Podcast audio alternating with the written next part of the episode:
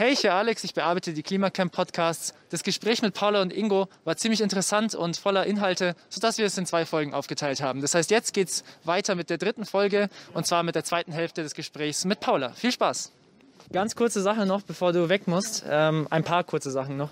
Und zwar hatten wir einige PolitikerInnen Gespräche. Ich, ich gruschtel mal ein paar Sachen zusammen und du schaust, worüber du reden willst. Ähm, Paula ist nämlich viel beschäftigt. Und zwar ähm, hatten wir einige. Was denn? Ah, sie hat noch nicht. Was denn? Mein Audi ist jetzt an. Achso, Ui, gut du hast gemerkt. eh nicht geredet. Also nochmal. ja. Ähm, Okay. Ja, wir hatten einige PolitikerInnen-Gespräche hier im Camp aus verschiedenen Anlässen. Zum einen hatten wir einfach so mal Leute eingeladen, es kamen dann welche, wie zum Beispiel der Verkehrsbeauftragte oder so von den Grünen bei uns. ja, Dennis Anna. Äh, Dennis Annan, genau. Wir hatten aber auch einen supergeilen technischen Vortrag, den es bei uns auf dem YouTube-Kanal auch gibt, von Dr. Peter Klafka zur Energiewende und wie sie machbar ist in Deutschland. Ja. Und danach hatten wir auch noch eine Podiumsdiskussion, wo Paula als Klimacamp-Vertreterin äh, als Vertreterin des Klimacamps dabei war. Und wir hatten auch noch das einmonatige Klimacamp bestehen am 1. August. Da hatten wir auch eine kleine Politikerrunde. Wir hatten auch anderes Programm. Wo sogar was dabei rausgekommen ist übrigens. Genau, und wir haben heute übrigens Tag 152. Tag 150 ist irgendwie so an uns vorbeigegangen, aber dazu mehr in einer späteren Folge. Äh, aber Nein, genau. stopp, stopp, stopp. An Tag 50 haben wir. Nee, 150. 100. Ja, äh, stopp. Tag 150 haben wir den ganzen Rathausplatz bescheuert. Ja, am Abend gab es dann noch, obwohl Ah, der cool. Rathausplatz leer war wegen Corona und so, ähm, gab es doch nochmal richtig krasse Reden von Paula und anderen und äh, Sprüche. Genau, aber Politikergespräche, ähm, Ja. Vortrag von Klafka, einmonatiges. Hau gerne raus, was du noch kannst. Äh, uff, ja, so viel passiert. Das, Da äh, ist richtig viel passiert im Wechsel von Juli auf August. Ja, Fangen wir vielleicht an mit der Erschütterung mit äh, Dennis Anna. als Okay. die. Erschütterung war die ganz am Anfang, oder? Das war das die erste war, Das war noch im Juli, ja. Aber wir hatten zuerst die Politikerdiskussion. Also Machen wir es ja- chronologisch. Okay. Also für Okay. mich kam nee, nee, zuerst wir hatten die schon unsere, Bü- unsere Budgetrechnung gehabt. Die Ja. hatten wir schon bereit bei der Diskussion mit äh, bei Ja. dem Vortrag von Ja. Klafka. Davor war Dennis Annan noch hier. Ja. Okay, davor Genau. war Luisa. Nein, nein, nein. Das war am Egal. selben Tag, wo auch Luisa Neubauer da war. Ja, oh, da war nach danach. der Es war sehr nah beieinander alles. Oh je. Erzähl einfach mal. Also, ähm, ja, also ein Vortrag, der wirklich auch bei mir nochmal so Klick gemacht hat, war eben der Vortrag äh, zu Wie geht 100% erneuerbar, wo ich gesehen habe, okay, ähm, es ist wirklich so, dass wir auf Null kommen müssen und das in einem geraumen Zeitraum. Und können. Und äh, Okay, dass das wirklich nicht mehr viel Zeit ist und dass es so scheint, als ob es immer weniger Zeit wird, gerade weil die Politi äh, Quatsch, die Wissenschaftler, wäre schön, wenn die Politiker auch, ähm, immer wieder feststellen, dass ihre Schätzungen sehr großzügig waren und eigentlich sozusagen noch äh, weniger Zeit bleibt. Naja, abgesehen davon, dass wir so einen Zeitdruck haben, den ich da erst wirklich erkannt habe mit meinen 17, fast 18 Jahren, Ja.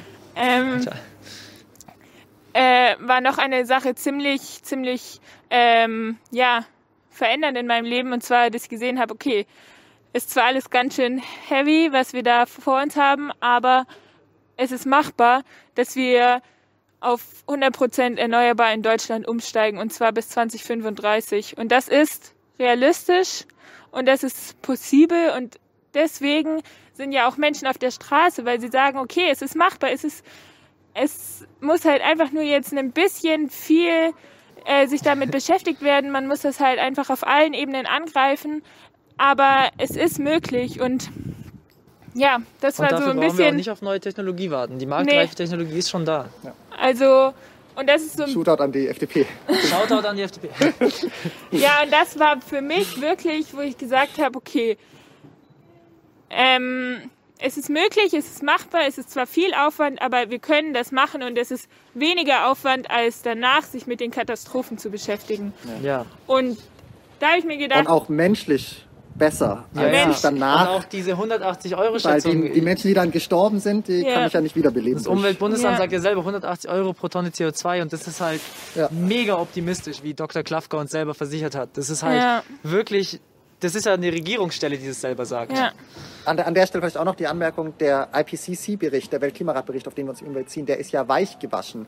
Der Ja. wird im Konsens entschieden und auch äh, Länder wie Saudi-Arabien müssen dem zustimmen. Alter. Europäische Studien gehen von viel, viel engeren Margen aus, die uns noch bleiben. Ja, das muss man sich wirklich mal denken. Sogar Saudi-Arabien, alle Länder sind da dabei. Also wirklich. Und die Politiker sagen sogar da, das ist denen zu krass. Ja. Ja, die Wissenschaftler Ja, sind einfach eine ähm, verzweifelte Community, ehrlich gesagt. Ja, Nein. Paula. Ähm, genau, das war so ein Moment bei dem Vortrag, der irgendwie nochmal mich sehr motiviert hat, irgendwie zu sagen, ich mache jetzt einfach meine Stimme laut, weil ich irgendwie erkannt habe, dass es möglich ist. Und ich finde es schon irgendwie zu kritisieren, wenn man für etwas Unmögliches irgendwie plädiert und nur irgendwelche irrealen Sachen fordert. Aber wenn man mögliche Sachen fordert, die sogar beschlossen wurden von der Politik, dann dachte ich, ist doch eigentlich eine gute Sache, ähm, wenn wir das irgendwie versuchen umzusetzen. Genau. Dann das Gespräch mit den Augsburger StadträtInnen, Das danach die. Podiumsdiskussion. Vielleicht noch eine kurze Impression dazu. Äh, ja, Impressionen. Also was ich spannend fand, ähm, die Organisation hat mega Spaß gemacht. Es war super kurzfristig alles. Wir Ja, haben das war ja im irgendwie, Zeughaus, Wie das war immer. nicht Ja. im Klimacamp wir ausnahmsweise. haben, Ja. also wir haben wirklich so kurz auf knapp noch einen Raum gefunden. Wir haben kurz auf knapp die Boxen irgendwie äh, durch Ja. den Regen noch rübergebracht. Ähm, genau, es hat geregnet gehabt und deswegen konnten wir nicht hier das machen. Genau. Dann, ähm, ja, die Bewerbung auch alles super kurzfristig. Wir haben einen Tag vorher noch Flyer verteilt ja, und in der der, Saal war ganzen Stadt. übervoll. Und wir dachten so, ai, ai, ai, ai, ai, wenn da überhaupt jemand kommt und so. Wir hatten 40 Plätze ähm, und dachten, boah, wir rufen einfach noch Aktivistis an, dass sie den füllen, den Saal. Und im Endeffekt war der Saal zu klein Ja. und es mussten Leute draußen zuhören, weil nicht mehr eben wegen Corona rein durften. Ja. Ja, das war irgendwie mega cool zu sehen, dass es wirklich Leute interessiert, die dann kommen und wir haben mehrere Gesichter gesehen, die wir noch nie vorher gesehen hatten. Äh, Und glücklicherweise konnten wir den Vortrag aufarbeiten mit äh, Dr. Klafkas Erlaubnis und auf unserem YouTube-Kanal hochladen. Also wie vorhin erwähnt, kann man sich anschauen.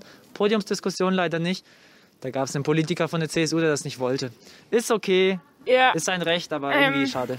ja, genau. Und da habe ich das erste Mal Kontakt gehabt mit der Augsburger Stadtpolitik.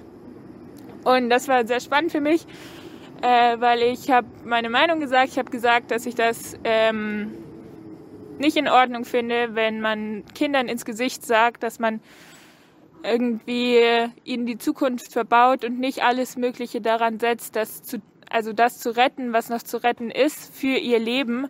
Ähm, und dass man sich als Stadtregierung nicht irgendwie oder nicht in die Pötte kommt, zu sagen, okay, dann lass das durchziehen, lass einfach so schnell wie möglich klimaneutral werden, lass ähm, noch fünf andere Städte anrufen und sagen, hey, wir machen zusammen irgendwie bis 20, weiß 30. nicht, 27 Sehr gut. klimaneutral. Ähm, wir fragen nach bei Städten, die schon mega weit sind mit Radverkehr, Ausbau. Wir fragen nach bei Kopenhagen, wie machen die das bis 2025? Was haben die alles gemacht? Was haben die vor, jetzt sage ich mal, vor sieben Jahren irgendwie gemacht, damit wir jetzt den gleichen Weg gehen können? Ich meine, das sind alles Sachen, die sind schon da, die sind vorgeschlagen. Man müsste das einmal kurz auf Augsburg spezifisch irgendwie umdenken. Man müsste halt sich den Verkehrsplan anschauen und sagen, okay, wir denken jetzt jeden Meter für den Fahrradfahrer, für die Fahrradfahrerin mit. Und dann hätte sich das, dann, dann hätten wir den Fahrradverkehr, okay, abgehakt, dann machen wir jetzt das Neue oder so. Also dieses Ausruhen darauf, dass alles nicht funktioniert, hat mich sehr ja, schockiert.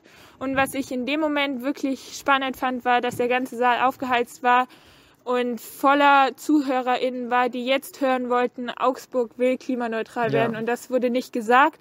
Stattdessen wurde irgendwie rumdiskutiert, dass Solarenergie auf den Dächern Ja. von, also von Privatpersonen keinen Sinn machen würde, weil dann müsste ja irgendwie der Strom in das Gesamtnetz einfließen. Und wie soll das denn gehen? Und wie soll das und, denn gehen? Ja, und er behauptet vor allem halt, ich, ich sag's jetzt einfach es mal. ist dann ein Elektroingenieur aufgestanden, der erklärt hat, dem CSU-Politiker, wie das ginge, nämlich Ja. mit Kabeln. Genau, mit Kabel. Und der Ja. CSU-Politiker erwiderte, er ist Elektriker und oder irgendwie sowas hat er gemeint und Ja. Also das ist und da sieht man, also auch da haben wir es gesehen, was wir auch oft hier in der Lokalpolitik sehen, dass da wird, äh, da, dass da einfach die Verantwortung oft weggeschoben wird. Zum einen einfach, dass man sagt, das ist nicht unsere Sache, das macht die Bundesregierung. Ja, und wir können das nicht, weil Ja. Bayern hat nämlich die 10H-Regel. Das geht leider nicht. Und Also was die Windkraft angeht, genau. genau, dass das Windkraft eben. Aber da bemüht sich ja Augsburg nicht mal irgendwie Einfluss zu nehmen. Die sagen stattdessen immer so, nee, da kann man, da kann man Bayern nicht reinreden. Außerdem darf die Kommune auch die 10H-Regel Genau, also da verletzen, kann man wenn sie Baurecht möchte. geben. Sie darf Baurecht geben. Als Kommune kann man Baurecht geben. Also Windkraftfans, vergesst es nicht, in eurer Kommune, man kann Baurecht erteilen. ja. Leider gab es die Erfahrung, dass manche Kommunen dann Morddrohungen bekommen von verrückten Windkraftgegnern, die denken, das schreddert Vögel und tötet die, und der Infraschall tötet sie, aber ihr müsst dagegen ankommen. Und es zerstört den Wind. Ja, und es gibt Politiker, die sagen, das zerstört den Wind. Ja. Nee, aber wirklich, ihr müsst da eure Kommunen auch unterstützen, wenn ihr Fans, Fans der Windkraft seid. Lasst die nicht alleine mit den Morddrohungen von ein paar verrückten Leuten, weil die sind meistens leider am lautesten. ja. Ja. Okay, Ja. Dennis Arne. Äh, Moment, kurzer technischer Break. Ja. Ähm, also eine Minute lang filmt diese Kamera noch. Also gerne in Jo, die Kamera. Wie war das Alles mit Dennis klar. Annan? Dennis Annan. Ähm, wir hatten Besuch von einem grünen Politiker aus Augsburg und zwar als Luisa Neubauer unser Camp besucht hat. Ich hatte das Gefühl, dass Dennis Annan hauptsächlich da war, um Luisa Neubauer zu sehen. Was mega krass ist, weil das in der Partei von den Grünen ähm, sehr oft so ist, dass sie diesem Personenkult ein bisschen, ja, nicht sehr stark entgegenstehen, sondern sehr, sehr anfällig dafür sind. Und ja, er hat Luisa Neubauer gefragt, was denn jetzt Augsburg tun könnte, um die Klimaziele einzuhalten. Und da hat Luisa Neubauer gesagt, naja, schauen Aber Sie jetzt musst du leider da reinreden. Sie haben, ähm, Sie haben eine ganz schön, ganz schön starke Klimaaktivisten-Szene in Augsburg. Hören Sie doch einfach auf die Menschen dort. Und dann durften wir ihm erklären, äh, was denn unser Anliegen ist. Und wir haben gesagt, unser Anliegen ist, dass Augsburg sich an das 1,5 Grad Ziel hält.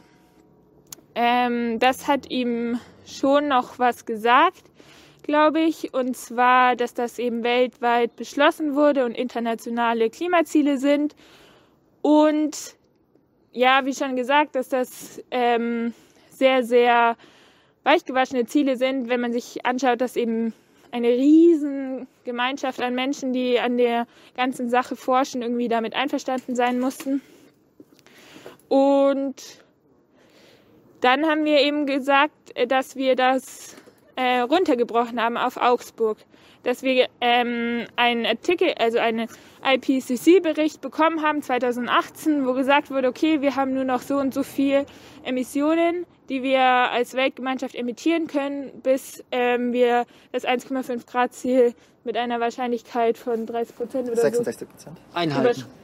Mit so, 66 ah. Prozent einhalten, Tut mir also mit ja. 33 Prozent überschreiten. Ja. so. Genau. Ähm, ich hoffe, das war verständlich. Ansonsten fragt das einfach nochmal Und nach. schau doch, dann äh, auf erklären unserer. Internetseite ist verlinkt äh, ausführlicher Text zu unseren Berechnungen mit Grafik. Ja, genau. Ähm, diese Grafik haben wir dann auch vorgelegt und äh, gezeigt, dass wir ausgerechnet haben, wie viel Emissionen Augsburg noch ausstoßen würde, wenn Und bei man der die Berechnung waren unter anderem promovierte Mathematiker dabei, viele andere Mathestudenten und auch Dr. Klafka hat die nochmal bestätigt. Ja. Genau. Also es sind nicht ein paar Kinder, die das ausgerechnet haben, ja. Also Ja. das ist schon, das sind so die Augsburger, ja, so das Beste, was Augsburg zu dem Zeitpunkt zu bieten hatte, um Sachen zu berechnen, haben das berechnet. Ja, ähm, und sehr, sehr erstaunlich war, dass wir in diesem Gespräch gemerkt haben, dass sich die Augsburger Regierung nicht damit beschäftigt hat, was sie für ein CO2-Budget einhalten möchte. Ja. Mhm. Allein so der Begriff CO2-Restbudget oder so, hatten wir nicht das Gefühl, dass der bekannt war. ja. Ja, also die denken, dass eine Jahreszahl wichtiger ist, teilweise, dass Ja. man halt zu einem bestimmten Jahr ähm, neutral ist. Wobei, ähm, wenn man halt nochmal kurz nachdenkt und man kann es auch sehr schnell berechnen, man kann auch für immer CO2 emittieren und am Ende auf die gleiche Menge kommen, wie wenn man in zehn Jahren halt neutral ist, wenn man halt dieses einfach sehr schön, immer am Anfang sehr schnell geringer wird, aber man muss eigentlich immer in recht gleichen Anteilen weniger werden.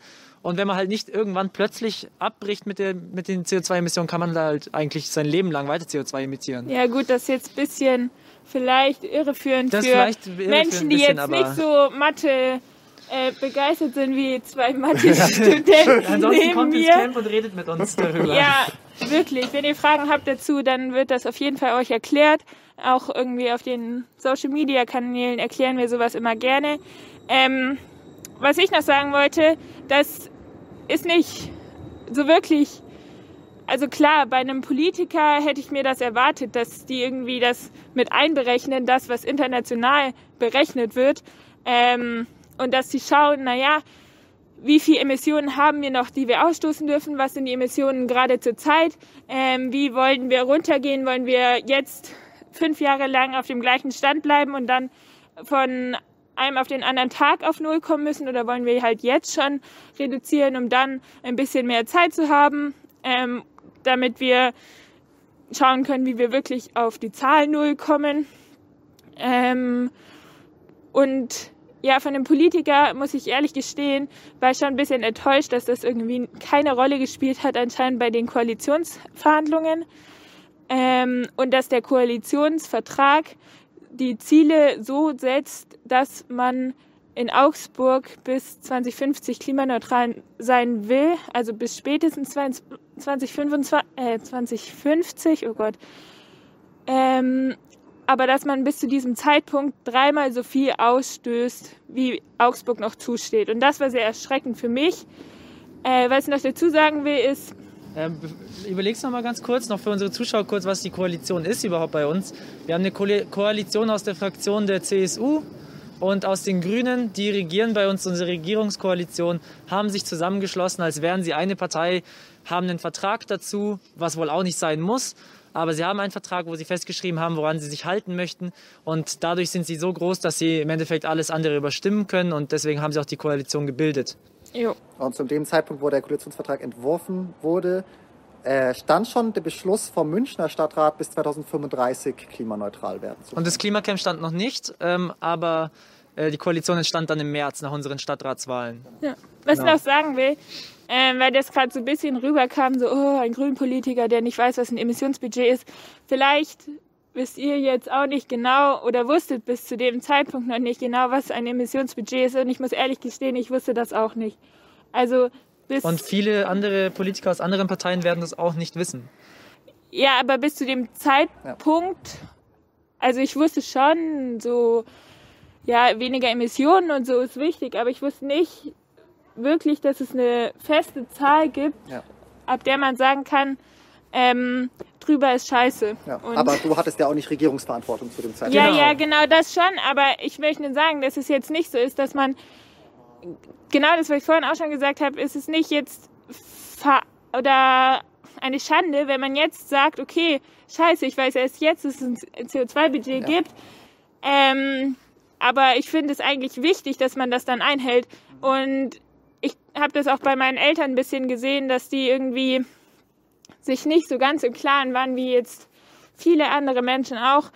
Ähm, also sie waren immer umweltfreundlich aktiv und so weiter und so fort. Aber dieses, dass wir wirklich ausrechnen können, dass wir nur noch ein bestimmtes Budget haben, das wir entweder einhalten oder nicht einhalten, das ist nochmal irgendwie so eine neue Erkenntnis gewesen. Und ich glaube, die ist halt super wichtig dafür, dass man versteht, dass es jetzt keine Panikmache ist, dass es kein Druck aufbauen soll, äh, unnötig auf Leute irgendwie verachtend herabzuschauen, die das nicht wissen, sondern dass es einfach jetzt wichtig ist, dass wir sagen, okay, ähm, dieses Budget gibt's, das ist berechnet, das ist erforscht, dann machen wir das einfach so, wie das irgendwie am besten einzuhalten ist. Und auch die Wege, wie es am besten einzuhalten sind, sind erforscht. Das heißt, man muss sich jetzt nicht als Laie überlegen, äh, was ist denn jetzt besser? Ist jetzt das besser? Ist es besser, dass die äh, Solarzellen auf den Dächern von den Hau- Häusern Ja, idealerweise sollte uns das eigentlich alles gar nichts angehen. Idealerweise macht es die Politik mit Beratung von Wissenschaftlern, lässt sich nicht von Ja. zum Beispiel Lobbyismus beeinflussen und dann Ja. wäre das keine Sorge von uns. Aber gerne weiterreden noch dazu, wenn du was sagen wolltest. Also abschließend würde ich, glaube ich, sagen, dass ich so über die Zeit hier im Klimacamp erkannt habe, dass es ähm, erstens ist es möglich, dass wir, also erstens ist es dringend nötig, dass wir klimaneutral werden, weil wir sonst vor riesengroßen Problemen stehen. Und wenn ich über diese Probleme nachdenke, dann wird mir ein bisschen schwindelig, weil sie so viele Menschenleben kosten werden und weil sie so viele Ökosysteme zerstören werden, die wir nicht wieder rückgängig machen können.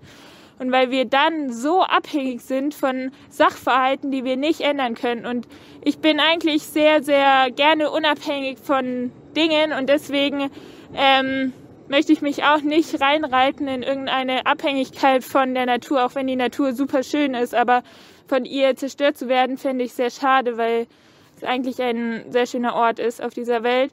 Ähm, naja, dann vielleicht noch auch zu dieser Sache, die mich immer wieder sehr beschäftigt, dass man, also wie man jetzt sozusagen äh, seine Meinung irgendwie formen kann in Bezug auf den Klimawandel. Wir nennen es mittlerweile ähm, Klimakrise. Nee, mittlerweile Klimakatastrophe. Klimakatastrophe. Klimakrise war es noch letztes Jahr, soweit ich weiß. Ja. Katastrophe hat sowas, das irgendwie von alleine passiert. Ja. Das ist ja schon menschengemacht. Klimakollaps, ja, ja. Das Ja. müsste nämlich sein, ja. Naja, auf jeden Fall wichtig ist, dass man irgendwie, dass wir in einer Zeit leben, wo wir sehr viele Informationen bekommen und dadurch Informationen irgendwie nicht mehr so einen Wert haben. Aber ich glaube, für mich hat die Information, dass wir auf einem Planeten leben, den wir gerade zerstören, ähm, einen sehr, sehr großen Wert und deswegen, ähm, weil ich sehe, dass viele andere Menschen sich auch damit beschäftigen, habe ich Mut, mich damit zu beschäftigen. Und ich glaube, das ist super wichtig, weil ihn zu ignorieren und diesen Notstand und diese Krise zu ignorieren, wäre, glaube ich, gerade das Schlimmste, was man tun kann, gerade weil einen selber das auch sehr unglücklich machen kann. Und deswegen kommt vorbei, engagiert euch, fragt nach äh, in eurem Bekanntenkreis, informiert euch ähm, und redet darüber. Ja. Ich glaube, das ist ganz wichtig, dass wir darüber reden, dass wir nur noch wenig Zeit haben und dass wir darüber reden, ähm, dass es nicht irgendwie darum geht, vegan oder nicht vegan zu sein, sondern dass es darum geht, eine ganze Menschheit zu retten oder nicht. Ja. Und das ist ein sehr, sehr riesengroßes und komplexes Thema, aber ich glaube, es ist gerade ein Moment, wo wir diese Komplexität einfach zulassen müssen. Ja, für alle, die es auch nicht ins Klimacamp schaffen oder die es jetzt leider zu spät sehen und das Klimacamp nach drei, vier Jahren Laufzeit abgebaut wurde. Ähm, falls ihr es gerade seht, als Adventskalendertürchen, das ist ja ein Podcast für einen Adventskalender im Jahr 2020, ähm, hoffentlich schon bis jetzt oder in den nächsten Tagen machen wir auch an einem Adventskalendertürchen eine verständliche Sammlung von wissenschaftlichen, aber auch informativen, aktivistischen Videos, wo ihr euch äh, auf beliebig tiefem Level von zu Hause aus gut informieren könnt. Ähm, eventuell auch weiterführende Sachen zum Lesen. In der heutigen Zeit gibt's die wichtigsten Informationen für euch als sozusagen Laien tatsächlich in angenehmem Videoformat. Unter anderem eben dieser Vortrag von Dr. Klafka, wenn euch die Energiewende interessiert, aber auch weitere Videos stellen wir dann noch zusammen. Ähm, wird Ganz als kurz, erster Link in der Videobeschreibung Scientists for sein. Future machen auch immer wieder so Ja, Scientists for zwei, drei Minuten. Video zu sehr, sehr wichtigen Themenbereichen. Das ist auch Genau. super interessant, wenn man irgendwie ja das Gefühl hat, tausend Sachen gehört zu haben und man weiß nicht genau, was wirklich stimmt. Ja, also wir machen auf jeden Fall eine sehr verständliche Zusammenfassung. Das wird der erste Link unter diesem Video sein. Ähm, falls es noch nicht zu diesem Zeitpunkt da ist, wird es hier nachgereicht. Und ein kleiner Lichtblick noch für die Leute, die auch ein bisschen sehen, dass die Politik sich leider nicht alleine darum kümmert. Ähm, auf ARD oder so gibt es irgendwie Börse vor acht. Und da gibt es gerade eine große Bewegung, schon seit ein, zwei Jahren, die Klima vor acht machen wollen. Da gibt es schon Leute, die das drehen und so. Vielleicht bin ich noch nicht so informiert. Ich schaue nicht viel Fernsehen, muss ich ehrlich sagen. Und es läuft schon. Das wäre natürlich krass. Oder es kommt demnächst. Als ich das letzte Mal schaute, vor zwei Es Monaten, da gab es ganz viele Petitionen und so es dazu. gibt aber, ganz, ja. ganz, ganz viele Menschen, die sich engagieren. Es gibt ganz viele. Ihr seid nicht allein. deswegen braucht man keine, keine Sorge haben, ähm, sich da anzuschließen. Man wird auf jeden Fall mitgenommen und aufgenommen. Genau. Vielen Dank, Paula, dass du zu Danke Gast warst. euch. Ähm, Ja. Du musst jetzt gleich abhauen. Ähm, auch von mir und Ingo Tschüss. Ingo willst auch noch selber Tschüss sagen. Tschüss. Ciao.